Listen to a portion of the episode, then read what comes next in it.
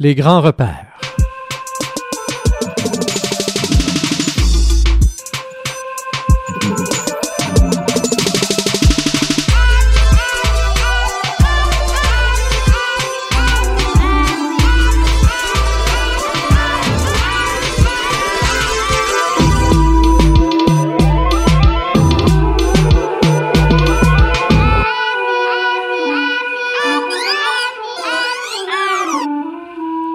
Bonsoir à vous, chers auditeurs. Rémi Perra derrière le micro pour la prochaine heure avec l'émission Les Grands Repères.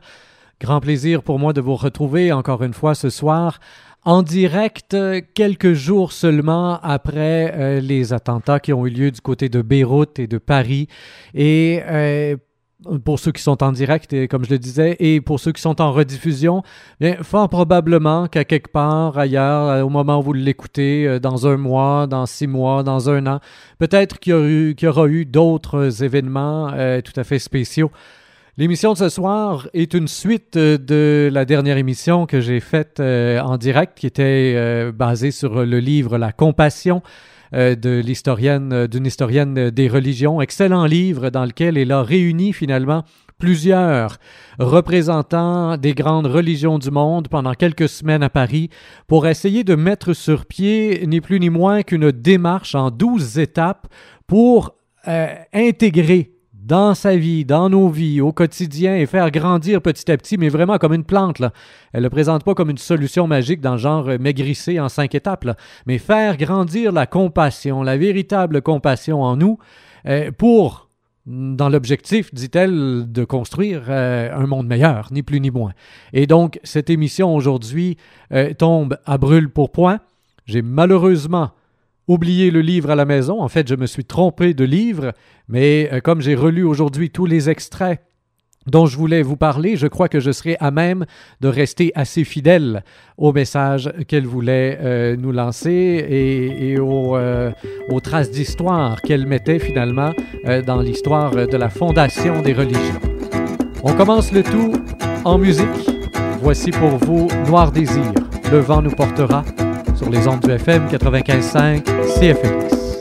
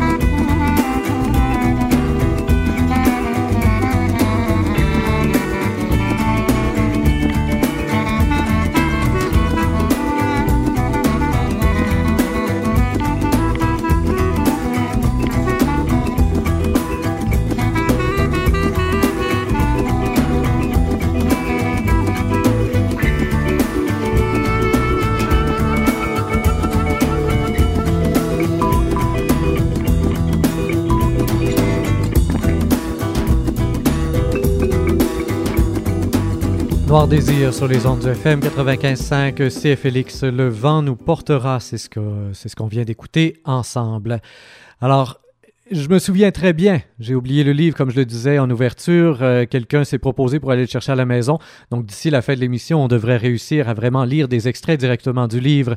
Mais je me souviens très bien que je voulais ouvrir l'émission en page 45 du livre en, revenant sur ce que j'avais déjà lu à la fin de la dernière émission, parce que c'est la deuxième de deux émissions sur ce thème de la compassion. Euh, je voulais revenir en page 45 alors qu'elle résume finalement euh, tout ce qui a été dit avant, où elle résume comment le développement des cerveaux, euh, du cerveau de l'Homo sapiens, chose que nous sommes aujourd'hui, hein, un Homo sapiens, comment, oui, il y a au cœur du cerveau reptilien, le premier de nos cerveaux, le cerveau de notre instinct. Hein. Alors au cœur du cerveau reptilien, on a les quatre F. Feed, euh, fight, fleed et euh, fornication. Les quatre F. Hein? ce sont les spécialistes en neurosciences qui appellent ça comme ça. Ça vient pas de nulle part, là. Hein? Les spécialistes en neurosciences, donc ce sont des scientifiques qui se concentrent sur leur cerveau et qui remarquent que tout ce qui concerne la nourriture, la bataille, hein, le fait de se battre, de défendre son territoire ou autre, le fait de fuir euh, et le fait de forniquer, donc de se reproduire, tout ça est euh, très clairement ancré dans le cerveau reptilien, notre premier cerveau. Or, avec le temps, l'Homo sapiens s'est aussi rendu compte qu'il avait peut-être intérêt à dompter ce cerveau reptilien, parce que euh, ça pouvait être bien de développer des liens euh, agréables avec les autres autour, hein, et parce qu'il y a une entraide. C'est à la fois très égoïste, Hein? effectivement, dans cette entraide, le fait d'être gentil avec quelqu'un en espérant qu'éventuellement, si on est, euh, si on a un accident la chasse, là, on se met dans, dans la, au, tout début des, des, tribus euh, d'Homo sapiens. Hein? Alors, si on a un accident la chasse ou si on est blessé ou quoi que ce soit, mais que les autres, par compassion, vont prendre soin de nous. On voit que hein, il y, a une sorte de dévotion qui s'installe petit à petit chez l'Homo sapiens et, et c'est le cerveau supérieur qui se développe et qui, euh, petit à petit, finalement, réussit à, s'imposer, sauf en moment de grande crise. En moment de grande crise, on retombe instantanément, instinctivement au, au premier niveau. Mais on peut aussi développer ce réflexe-là de ramener notre cerveau, donc dans ce qui a été développé par-dessus. Certains disent que c'est contre nature.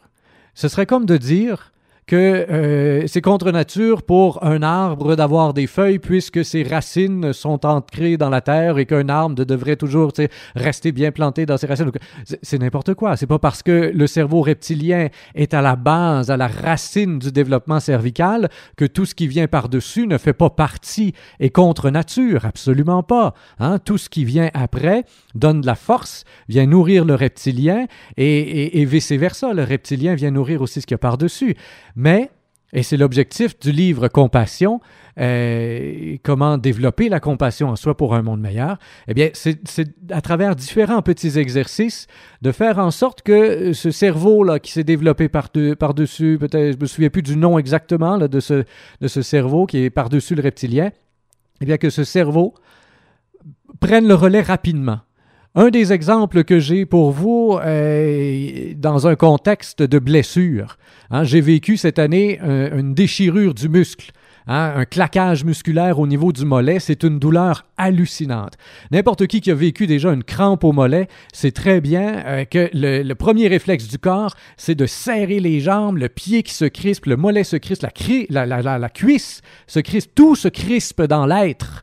Hein? Et tous les thérapeutes, euh, physiothérapeutes et autres vont vous dire une chose, ce qu'il faut, c'est étendre la jambe le plus vite possible pour la détendre.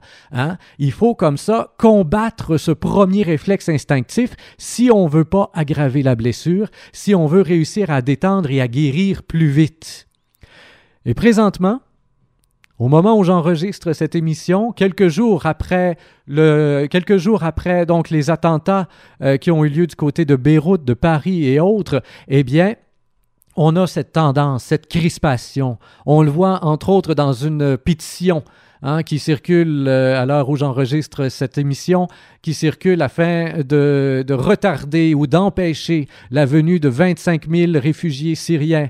Hein. On est dans un réflexe de crispation qui est tout à fait compréhensible, mais qui n'est pas sain à moyen et long terme.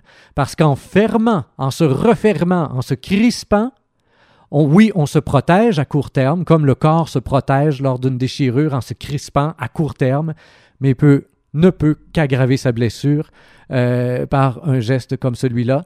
Et dans une logique, dans une perspective de moyen et long terme, dans une perspective mondiale, on a tout intérêt à ouvrir, accueillir et accompagner, bien entendu, accompagner de façon très serrée si nécessaire avec la GRC, etc.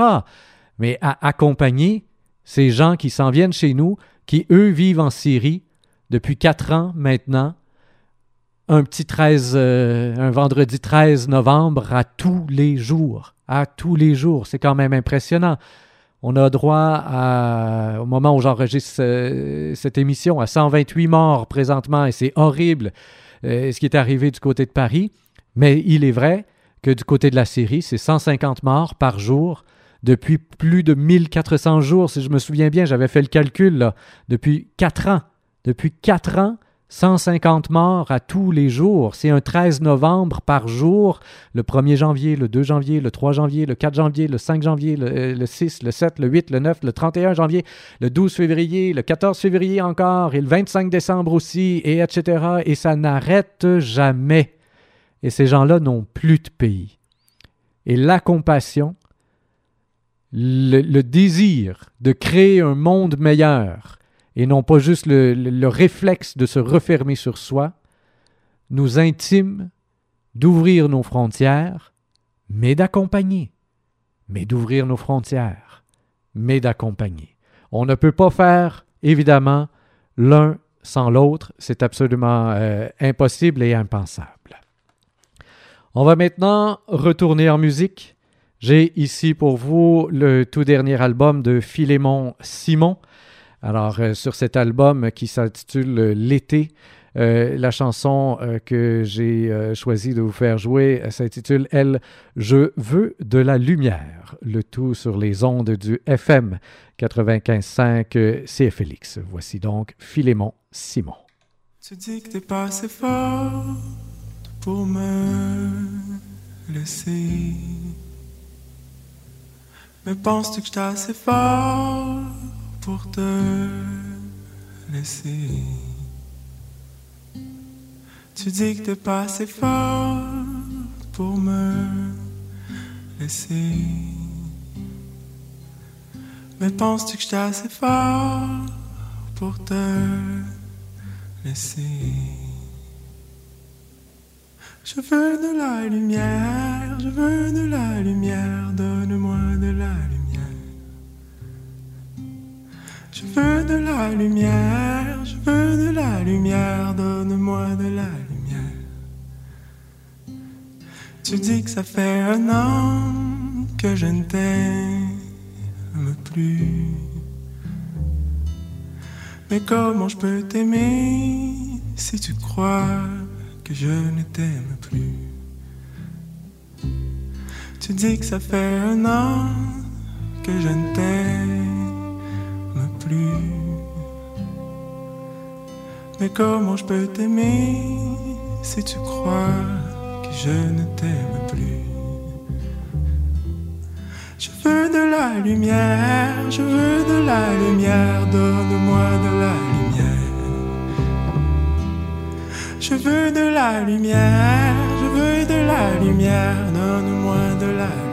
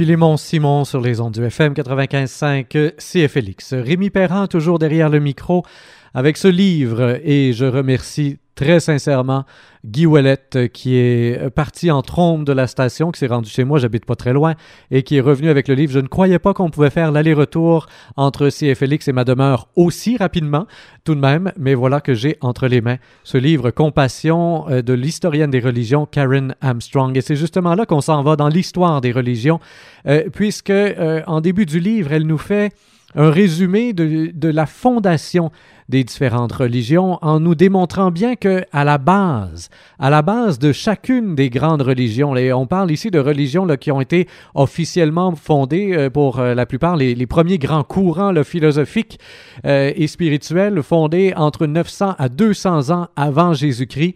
On parle d'hindouisme, bouddhisme, jaïnisme dans le sous-continent indien, confucianisme et taoïsme en Chine, et le, monothéisme au Moyen-Orient et le rationalisme philosophique en Grèce.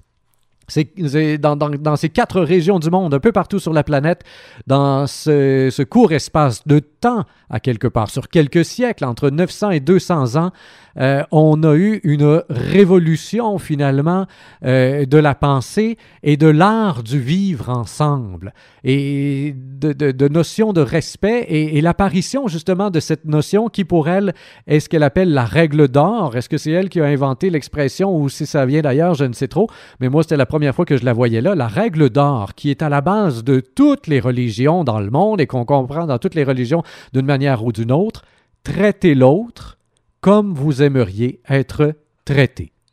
Aussi connu dans sa version négative, on ne fait pas aux autres ce qu'on ne veut pas se faire faire. Alors vous le prenez comme vous voulez, mais euh, dans un cas comme dans l'autre, ça revient au même. Et là, euh, page 48, elle commence avec euh, du côté de l'Inde, les premières révolutions spirituelles en Inde, alors qu'on était dans des peuples très guerriers, avec une spiritualité où euh, au cœur même des rituels, il y avait continuellement des sacrifices, des morts euh, humains comme, euh, comme morts animales. Il y, avait, de tout. Et petit à petit, donc à partir du sixième siècle avant Jésus-Christ, les prêtres ont commencé à, à retirer la violence de des rituels. Hein, retirer la violence des rituels déjà au sixième siècle avant Jésus-Christ. On peut avoir l'impression que c'est quand même pas si loin que ça. Mais ben, attendez, ça fait 2000, vous avez 2600 ans. Hein? Quand Jacques Cartier est arrivé euh, du côté euh, de l'Amérique, on avait encore chez les Mayas, chez les Incas, des sacrifices humains. Hein? Euh, quand Christophe Colomb est arrivé, plutôt Jacques Cartier, euh, je pense pas qu'il y avait de sacrifices humains du côté de l'Amérique du Nord, mais en Amérique centrale, on sait qu'on avait des sacrifices humains. Alors, quand Christophe Colomb est débarqué, hein? donc, euh, ça a duré longtemps un peu partout ailleurs dans le monde, que cette notion de sacrifice humain. Ici, déjà, euh, donc neuf siècles avant euh, Jésus-Christ, les prêtres ont commencé à extraire systématiquement de la liturgie cette, agressivité finalement. Et au fil du temps est apparu en Inde quelque chose qui est aujourd'hui très populaire chez nous, le fameux yoga. Je trouvais très intéressant de voir, euh, de lire ici euh, en page 53, la naissance du yoga. Pour la spiritualité indienne, le yoga, discipline transformatrice de l'esprit, était devenu essentiel. Le yoga classique n'était pas un exercice d'aérobic, mais un assaut systématique contre l'ego. Le mot yoga, attelé, en est lui-même significatif. Les Aryens l'employaient à l'origine pour décrire le fait d'attacher des animaux de trait aux chars de guerre avant un raid. Mais les nouveaux adeptes du yoga étaient, eux, engagés dans la conquête d'un espace intérieur et dans une incursion contre les pulsions inconscientes qui maintenaient les êtres humains prisonniers de leur instinct. Moi d'abord. Pour parvenir à une extasis, une sortie hors de la norme, Un yogi faisait l'opposé de, de ce qui venait de façon naturelle. Au lieu de succomber au mouvement incessant qui caractérise tous les humains, il allait s'asseoir, aussi immobile qu'une plante ou une statue. Il contrôlait sa respiration, la plus fondamentale et automatique de nos fonctions physiques, son but étant de cesser de respirer aussi longtemps que possible entre l'expiration et l'inspiration. Il apprenait à maîtriser le flot continuel des pensées, des sensations et des rêveries qui traversaient son esprit afin de se concentrer en un point. Il s'apercevait alors qu'il voyait différemment les autres personnes et objets. Comme il avait muselé l'aura de la mémoire et de l'association personnelle qui entourait chacun d'eux, il ne les voyait plus à travers le filtre de ses propres désirs et besoins. Hein, parce que souvent on regarde les autres autour et on les voit à travers les filtres de nos désirs et de nos besoins. Et quand on n'en a plus besoin, on a tendance à vouloir les mettre de côté. Hein, c'est un, amour finalement, un amour euh, un peu vampire, hein, un amour un peu vampire qu'on a avec les gens qui sont autour de nous, dont on a besoin pour des tâches techniques ou alors pour nous mettre en valeur ou pour quoi que ce soit. Hein. Le je disparaissait de la pensée du yogi. Mais avant d'être autorisé à pratiquer l'exercice yogique le plus élémentaire, un aspirant yogi devait se soumettre à un long apprentissage qui revenait à entrer de plein fouet en collision avec les quatre F. Donc le food, le fight, le fleet, flight, fleet, quelque chose comme ça, le fait de fuir, et le fornication. Il devait observer cinq prohibitions. Sous quelque forme que ce soit, la violence était interdite. Il ne devait pas écraser un insecte, prononcer des paroles désagréables, avoir un geste d'irritation, ni nuire en aucune façon, ne serait-ce qu'à une seule créature. Voler était proscrit. Dans une société où voler était somme toute assez normal, en fait. Hein? Alors là, voler était proscrit, ce qui signifiait aussi qu'il ne pouvait pas prendre de la nourriture quand il avait faim, mais devait uniquement accepter ce qu'on lui donnait lorsque cela lui était offert. Renonçant à l'instinct d'acquisition, il faisait une croix sur l'avarice et la cupidité. Il lui était demandé de toujours dire la vérité, de ne pas adapter ses propos pour se protéger ou servir son propre intérêt. Enfin, il devait s'abstenir de toute sexualité et de tout usage de, de substances susceptibles, oui, d'obscurcir son esprit et de nuire à son entraînement yogique. Tant que ce comportement n'était pas devenu pour lui une seconde nature, son gourou n'était pas satisfait et il ne lui était même pas permis de s'asseoir dans la posture des yogis. Mais une fois ces disciplines maîtrisées, expliquait Patanjali, l'auteur des Yoga Sutras, il ferait l'expérience du plus haut degré de bonheur. L'effort délibéré accompli afin de transcender les instincts primitifs autoprotecteurs l'avait propulsé dans un état différent de conscience. Donc, quelque chose qui était acquis au fil du temps, au fil de plusieurs années et qui devait se pratiquer, à une très grande maîtrise de soi développée. Évidemment, aujourd'hui, en Occident particulièrement, et même en Inde, hein, pour euh, y avoir séjourné euh, sept mois, je sais très bien que les Indiens aujourd'hui ne vont pas euh, nécessairement là, attendre d'avoir maîtrisé tout cela avant de commencer à faire du yoga. En fait, le yoga s'est diversifié et on voit que même le yoga peut amener, hein, peut apprendre, peut nous aider à maîtriser finalement ces différentes passions, pulsions qui nous viennent euh, des quatre F, qui en soi ne sont pas non plus méchantes. Hein? Et je pense que c'est la distance qu'on peut réussir à prendre. Et le fait de se nourrir, le fait euh, de, de, forniquer, euh, n'est pas en soi mauvais. Hein? Le fait de faire l'amour, on dirait ici plus joliment, n'est pas en soi mauvais, absolument pas. Et même que ça, une vie de couple sereine peut, oui, euh, éventuellement amener vers une, certaine extase, comme on dit, hein, une sortie hors de la norme, une certaine sérénité, même dans les périodes creuses, même. Hein. C'est une période creuse, c'est pas facile. On n'est pas en train de faire hein, du, du rose bonbon. C'est l'hiver, il fait moins 40, il fait moins 40 dans le couple, il fait moins 40 dans le couple. Hein? C'est fret.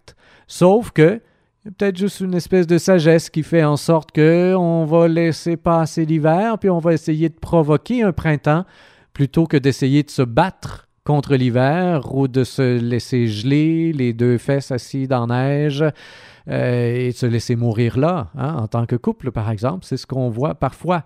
Hein. On ne prend pas soin de traverser l'hiver correctement, on ne s'habille pas assez chaudement dans nos hivers de couple. ce qui fait en sorte qu'on finit par frapper un mur, bien évidemment, ou mourir de froid. Toujours est-il que, dans son livre, Karen Armstrong aborde par la suite euh, le bouddhisme. Euh, elle continue aussi avec, euh, avec Confucius, avec le judaïsme, avec le christianisme. Donc comment euh, à chacune des naissances de ces grandes religions, il y a un moment trouble, un moment de violence particulier. Hein, parce que là, on le voit, là, à la naissance de l'hindouisme, tu avais, cet esprit tribal extrêmement violent, extrêmement guerrier. Et puis là, de ça euh, est sorti un désir de pacification, de compassion. Et à la naissance de chacune des grandes religions, il y a cette relation à la souffrance. Bouddha euh, a vécu toutes ces illuminations en se rendant compte qu'il y avait de la souffrance partout autour, et il a fini par euh, atteindre son illumination en se souvenant de la compassion qu'il avait pu ressentir pour deux insectes qui avaient été écrasés par une, euh, par une grue ou je sais pas trop, là, qui, qui préparait le sol pour les semences et je sais pas quoi, alors qu'il était un tout petit enfant. Et se souvenant de cette compassion enfantine pour un être vivant qui avait été écrasé pour rien, ça l'a aidé finalement à retrouver ce, regard d'amour sur à peu près toute l'humanité. Il s'est dit, tiens, si je peux faire ça pour un insecte, je serais peut-être capable de le faire pour des êtres humains des fois plus facile pour un chat que pour un être humain. Hein, on, le développe et c'est plus, il faut le développer pour les êtres humains. Eh bien, c'est ce qu'il a fait le Bouddha. Même chose du côté du christianisme, par exemple. hein, la souffrance était là. Tu avais la souffrance de tout un peuple dominé par les Romains.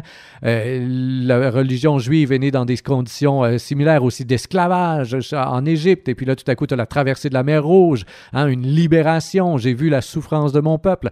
Alors, dans tout ça, on a euh, des moments souffrants, des moments charnières avec le sang qui coule d'un côté ou de l'autre. Et c'est à ce moment-là qu'on a la naissance des grands courants spirituels qui, euh, oui, ont eu bien des dérives dans le temps, mais oui aussi, ont apporté énormément de bienfaits parce qu'à la base de tout ça, il y a un désir de compassion.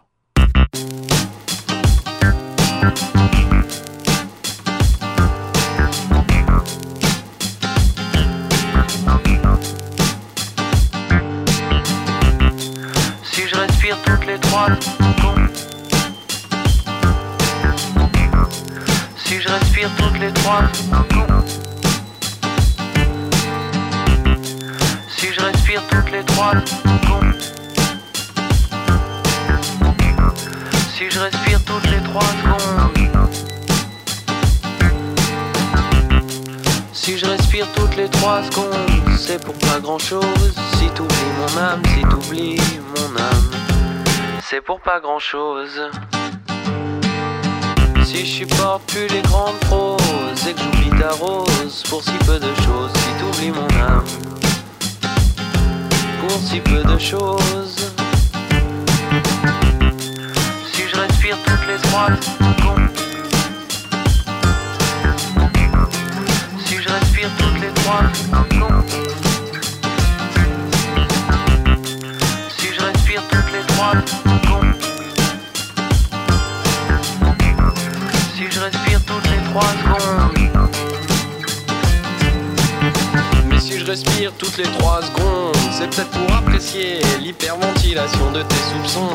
Pour te laisser faire, te laisser me satisfaire encore. Si je respire une dernière fois, tout simplement, c'est que j'ai pas envie de me laisser crever là. Je préfère mille fois le creux de tes bras, le creux de tes bras. Si je respire toutes les trois secondes, c'est pour pas grand chose. Si t'oublies mon âme, si t'oublies mon âme, c'est pour pas grand chose. Le creux de tes bras. Plus les grandes proses et que j'oublie ta rose pour si peu de choses, si t'oublies mon âme, pour si peu de choses. À bout de souffle, c'est plus facile à expliquer. Si je m'engouffre et que j'ai peine à expirer, l'habitude, l'altitude me font perdre la tête. Me font perdre la tête.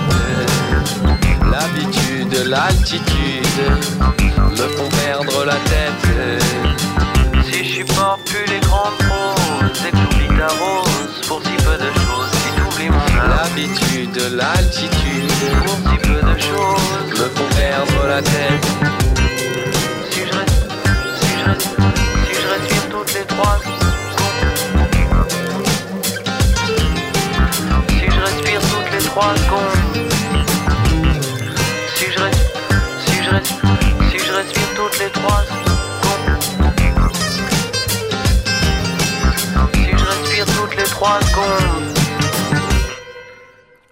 Pain sur les ondes du FM 95.5 CFLX. On vient d'entendre trois secondes. Karen Armstrong, historienne des religions et euh, l'auteur du livre Compassion, avec qui nous passons l'heure. Et donc, je vous ai parlé très, très rapidement, très succinctement de plusieurs des grandes religions. Volontairement, jusqu'à maintenant, je n'avais pas parlé de l'islam parce que euh, moi, ça m'a fait du bien de lire euh, ce qu'il y a en page 81 et euh, ce qui suit.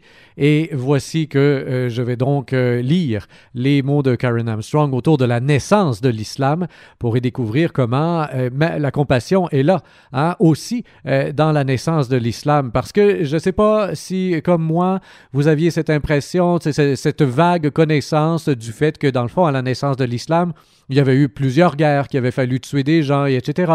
C'est à peu près tout ce que je connaissais personnellement de la naissance de l'islam. Et bon, je dois avouer, faire mon mea culpa, que peut-être euh, vous aurez à faire vous aussi, mais vous verrez pour vous-même. Je me contente de le faire pour moi. Je n'avais pas cherché plus loin.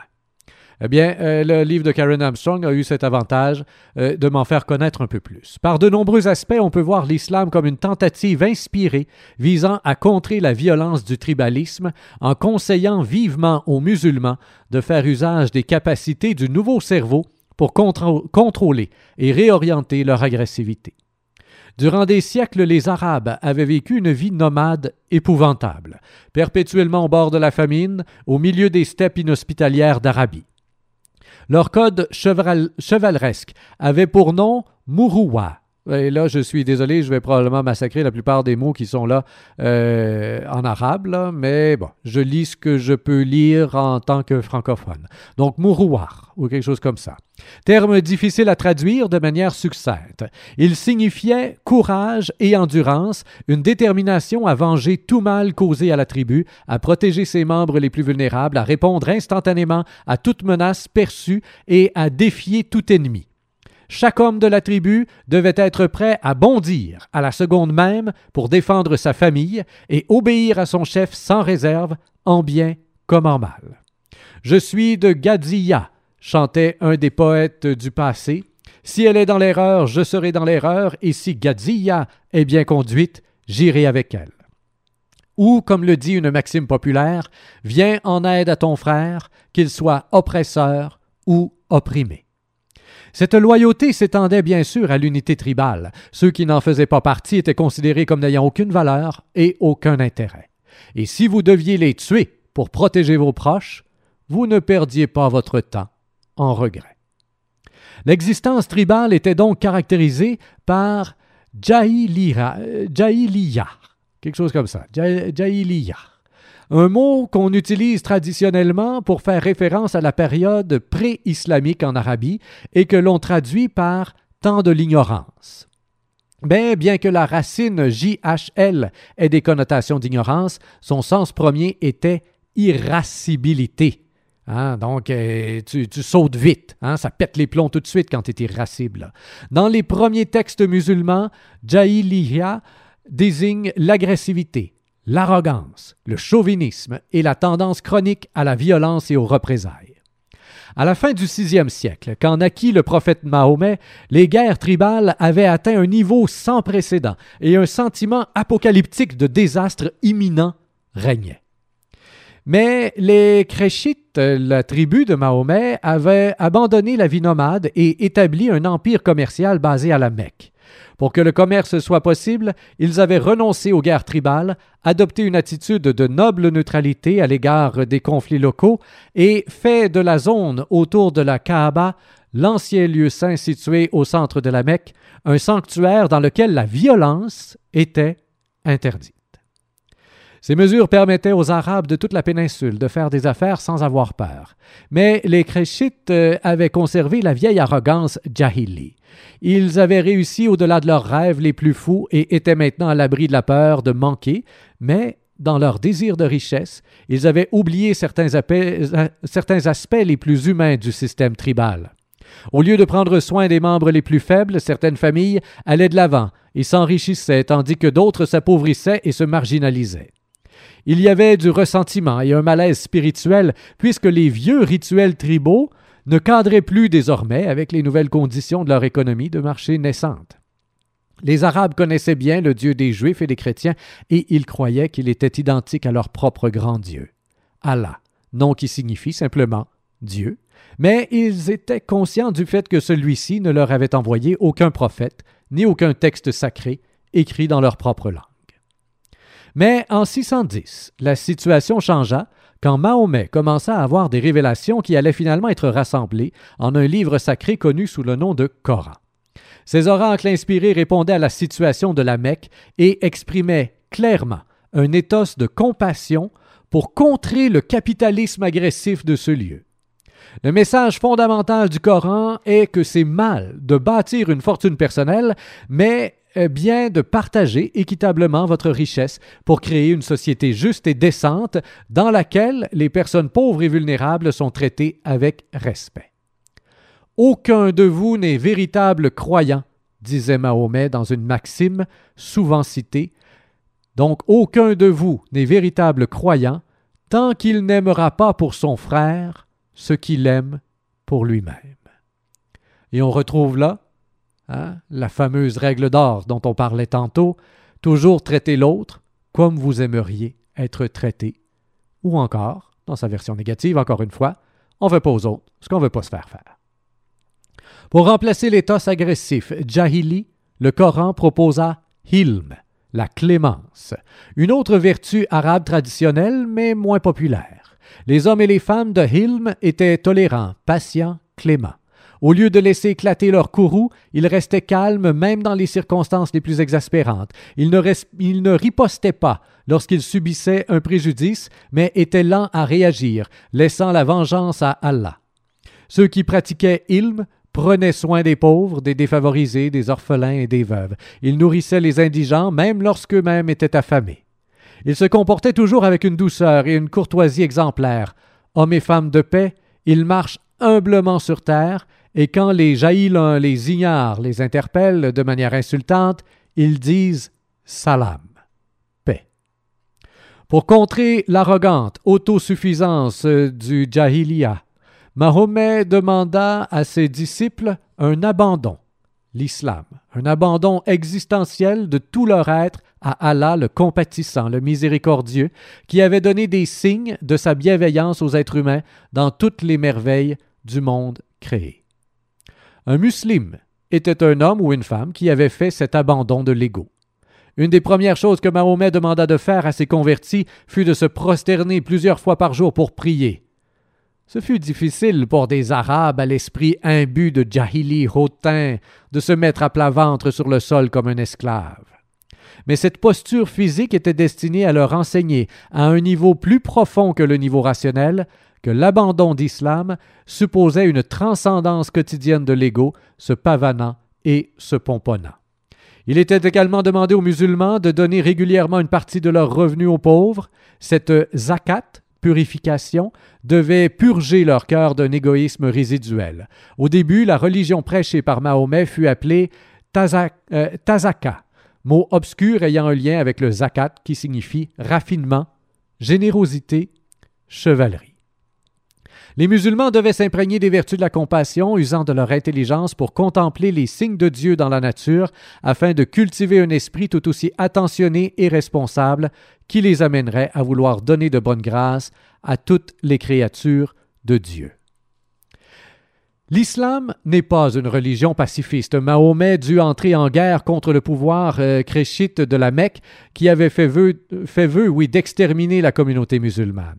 Agressions et actions préventives étaient strictement interdites. Il était parfois nécessaire de se battre pour préserver des valeurs humaines telles que la liberté religieuse, mais il était toujours préférable de pardonner, de s'asseoir calmement et de s'entendre avec l'ennemi, à condition que ce dialogue soit le plus excellent.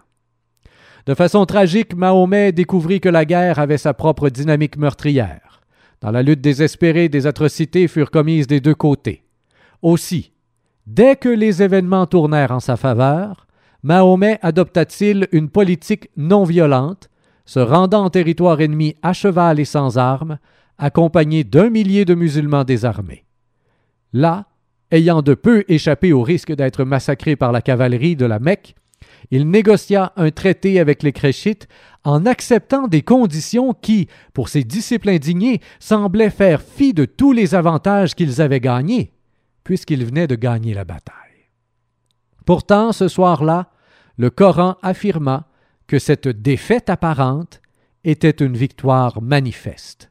Alors que les Créchites s'étaient comportés selon le violent esprit jaïli, abritant en leur cœur une fureur, la fureur de l'ignorance, Dieu avait fait descendre sa présence sur les musulmans, qui avaient ainsi été capables de répondre à cet assaut avec cette paix intérieure sereine. Le traité qui avait semblé si peu prometteur conduisait à la paix finale. Deux ans plus tard, en l'an 630, les habitants de la Mecque ouvrirent volontairement leurs portes aux musulmans. Voilà donc la naissance, hein, ce qui a poussé finalement euh, Mahomet euh, à, non pas ce qui l'a poussé à avoir des révélations, hein, il a eu des révélations, mais ce qui a poussé finalement à, cette naissance et comment Mahomet est venu remettre en cause hein, euh, ce qui était finalement une série d'injustices qui découlaient d'un esprit tribal très présent dans lequel le sang pouvait couler extrêmement facilement. Voilà. Alors, euh, pas toujours facile, évidemment, euh, euh, de, de, créer une religion dans des circonstances pareilles, mais à chaque fois, ça a été créé dans des circonstances semblables, justement. Et c'est ce qu'elle vient nous dire, toujours dans un esprit d'établir plus de justice et plus de compassion. En musique maintenant, Rufus Wainwright.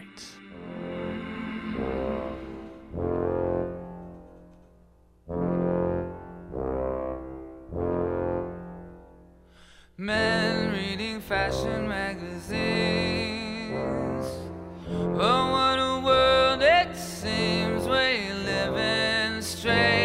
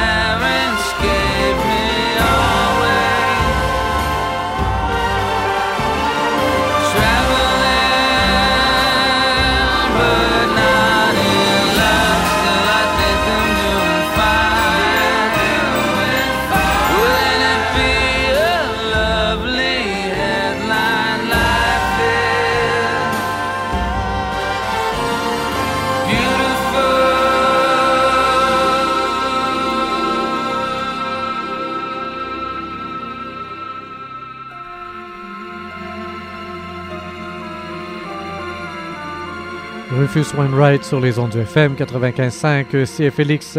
C'est euh, la chanson Oh What a World qu'on vient d'entendre. Want One est le titre de l'album. Je continue avec la lecture donc de ce livre Compassion Karen Armstrong, un dernier extrait. Je vous rappelle que on en est arrivé à lire ce livre non pas après ma barre à cause des attentats qui ont eu lieu à Beyrouth, à Paris et ailleurs, mais parce que j'ai lu il y a quelques semaines euh, le livre La dictature du bonheur et que ce livre se terminait avec justement euh, une constatation qu'une fois qu'on a essayé de, de faire semblant, une fois qu'on a essayé d'essayer de fuir en avant, de fuir la mort, une fois qu'on a, une fois qu'on a arrêté d'avoir peur, il ne reste qu'une chose devant un père qui est en train de mourir du cancer, il ne reste que la présence et la compassion. La compassion pour les autres et la compassion pour soi. Et c'est cette conclusion euh, du livre La dictature du bonheur qui m'avait amené à, chercher des livres intéressants sur la compassion. Euh, C'est comme ça que j'avais trouvé ce livre de Karen Armstrong, passionnant. Et euh, il y a un chapitre sur l'autocompassion, justement. On a beaucoup parlé de la compassion pour les autres, mais ça commence dans les premières étapes, hein, étant donné que le but du livre de Karen Armstrong est de faire grandir la, compa- la compassion en nous. Mais avant d'avoir la compassion pour les autres, encore faut-il commencer par en avoir pour soi. Page 104. L'autocompassion. Feu Rabbi Albert Friedlander a imprimé en moi l'importance du commandement biblique Aime ton prochain comme toi-même. Je m'étais toujours concentré sur la première partie de cette euh, injonction, mais Albert m'a enseigné que si vous ne pouvez vous aimer, vous ne pouvez pas non plus aimer les autres. Cet homme, qui avait grandi dans l'Allemagne nazie, était abasourdi par la virulente propagande antisémite qui l'assaillait de tous côtés. Une nuit, alors qu'il avait presque huit ans, il resta délibérément éveillé et dressa une liste de toutes ses qualités. Il se dit avec fermeté qu'il n'était pas ce que les nazis racontaient, qu'il avait des talents et des dons particuliers de cœur et d'esprit qu'il énu- qu'il énuméra pour lui-même. Puis, il fit vœu d'utiliser, s'il survivait, ses qualités pour construire un monde meilleur. En de telles circonstances, il s'agissait là d'une vision extraordinaire pour un enfant. Albert était l'une des personnes les plus gentilles que j'ai jamais rencontrées. Sa douceur était presque pathologique, et il doit avoir apporté aide et conseil à des milliers de personnes. Mais il affirmait toujours qu'il n'aurait rien pu faire de bon s'il n'avait pas appris en cette période terrible de l'histoire à s'aimer lui-même. Nous avons vu que la compassion est essentielle à l'humanité. Nous avons biologiquement besoin qu'on prenne soin de nous et de prendre soin des autres. Pourtant, nous avons du mal à nous aimer nous-mêmes. Dans nos sociétés capitalistes occidentales, axées sur des objectifs à atteindre, nous sommes plutôt enclins à nous châtier pour nos défauts et sommes complètement abattus au moindre échec. Ironie terrible de l'existence, pendant que beaucoup souffrent de malnutrition et de famine dans le monde, un nombre alarmant de femmes en Occident et de plus en plus d'hommes sont atteintes de troubles du comportement alimentaire provenant d'un mélange complexe de haine de soi, de peur, de sentiment d'échec, d'inadaptation, d'impuissance et d'un fort désir de contrôle. Mais ne pas être satisfait de soi n'est pas l'apanage de l'Occident. Dans des pays qui ont été colonisés par les Occidentaux à la fin du 19e siècle, par exemple, la population a souvent intériorisé les jugements négatifs proférés par les colonialistes à son égard. Mohamed Abdou, qui allait devenir grand moufti d'Égypte, a décrit le sentiment corrosif d'infériorité qui s'est insinué dans la vie des colonisés. On ouvre les guillemets. C'est une période qui a tissé un lien entre les nations civilisées nous-mêmes qui nous a rendus conscients de leurs conditions excellentes et de notre situation médiocre, révélant ainsi leur richesse et notre pauvreté, leur orgueil et notre déchéance, leur force et notre faiblesse, leur triomphe et nos défaites. Le colonialisme n'a pas pris fin quand les colons sont rentrés chez eux. De vieilles habitudes ont souvent persisté des deux côtés et sont peut-être à l'origine de certains des problèmes politiques actuels. La règle d'or exige la connaissance de soi. Elle nous demande d'utiliser nos propres sentiments comme guide de notre comportement envers les autres. Si nous nous traitons avec dureté, nous traiterons sans doute les autres de la même manière. Nous avons donc besoin d'acquérir une connaissance plus saine et plus équilibrée de nos forces et de nos faiblesses. Au cours de cette étape, nous devons faire, nous devons faire ce que fit Rabbi Friedlander cette nuit-là et établir une liste de nos qualités et de nos réussites. Nous reconnaissons des défauts chez certains de nos plus proches amis, mais cela ne diminue pas notre affection pour eux. Cela ne doit pas non plus affecter la façon dont nous nous estimons nous-mêmes. Avant de pouvoir lier amitié avec d'autres, nous devons être amis avec nous-mêmes, sans nier vos fautes. Souvenez-vous de toutes les personnes que vous avez aidées, des choses gentilles que vous avez faites sans que quiconque le remarque, et de ce que vous avez réussi chez vous ou dans votre travail. Le sens de l'humour est également important. Face à nos défaillances, nous devons être capables de sourire avec ironie, mais aussi avec gentillesse, comme lorsque nous, nous taquinons un ami. Il est essentiel de nous rendre compte de nos mauvaises actions et d'en assumer la responsabilité mais nous devons aussi réaliser que la fureur, la peur, la haine et la cupidité, qui nous amènent à mal nous comporter, proviennent du cerveau que nous avons hérité de nos ancêtres reptiliens. À un degré ou à un autre, tout le monde a ses instincts primitifs et notre tâche consiste à entraîner nos esprits de façon telle que ces pulsions ne submergent pas notre potentiel de bonté. Il ne sert à rien de se fustiger pour un sentiment de jalousie, de colère, de mépris, car cela ne conduit qu'à la haine de soi. Nous devons, au lieu de cela, refuser avec calme mais aussi fermeté de nous identifier à cela en disant, avec le Bouddha, Ceci n'est pas mien, ceci n'est pas ce que je suis réellement, ceci n'est pas moi. Hein? Je ne suis pas la haine, je ne suis pas la, colère que j'ai contre moi parfois, non. Hein. Je, ne suis pas que la bêtise que j'ai faite. Prendre une distance, finalement, peut-être face à une erreur, même très grave, qu'on puisse avoir euh, commise, et, par la suite euh, entamer ce très long euh, chemin de miséricorde hein, envers soi-même. Et ici, c'est Rémi Perra qui avait fait une petite ellipse après la citation du Bouddha. Ce ne sera pas facile car certaines émotions du cerveau archaïque sont puissantes et automatique. Mais nous devons apprendre à établir une distance entre elle et nous grâce à la pratique de l'attention dont nous parlerons quand, nous arriverons à la cinquième étape. Étape à laquelle vous arriverez, chers auditeurs, à partir du moment où euh, vous mettrez la main sur ce livre, Compassion, manifeste révolutionnaire pour un monde meilleur. Je vais vous dire, quand j'ai mis la main sur le, livre, je trouvais le, le sous-titre un peu quétaine, un peu kitsch. J'étais pas trop sûr, je trouvais ça euh, fleur bleue. Au final, au fur et à mesure que je le lis et que je m'en imprègne, au fur et à mesure que je suis confronté avec justement ce déchaînement des quatre F qu'on peut voir sur les réseaux sociaux, euh, suite à ce qui a pu euh, arriver du côté de Beyrouth, de Paris et d'ailleurs, au fur et à mesure que tout ça prend place autour de moi, je me rends compte qu'il n'y a rien dans le titre qui est là qui est fleur bleue. Il y a au contraire, justement, comme le disaient les yogistes, Hein, euh, comme, le dit le mot yoga, il y a une nécessité aujourd'hui à atteler, à atteler comme un cheval en furie, à atteler nos instincts primitifs, à s'en servir, oui, hein, de se servir de cette énergie, mais pour la construction d'un monde qu'on veut tous meilleur. Assurément, il n'y a pas personne ici, si on fait un sondage avec une petite question bebête du genre Est-ce que vous aimeriez vivre dans un monde meilleur?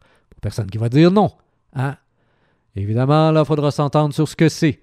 Mais assurément, la compassion et pour soi et pour les autres se doit d'en faire partie. Rémi Perra était derrière le micro avec l'émission Les Grands Repères. Ce fut un grand plaisir de vous accompagner. On se retrouve la semaine prochaine.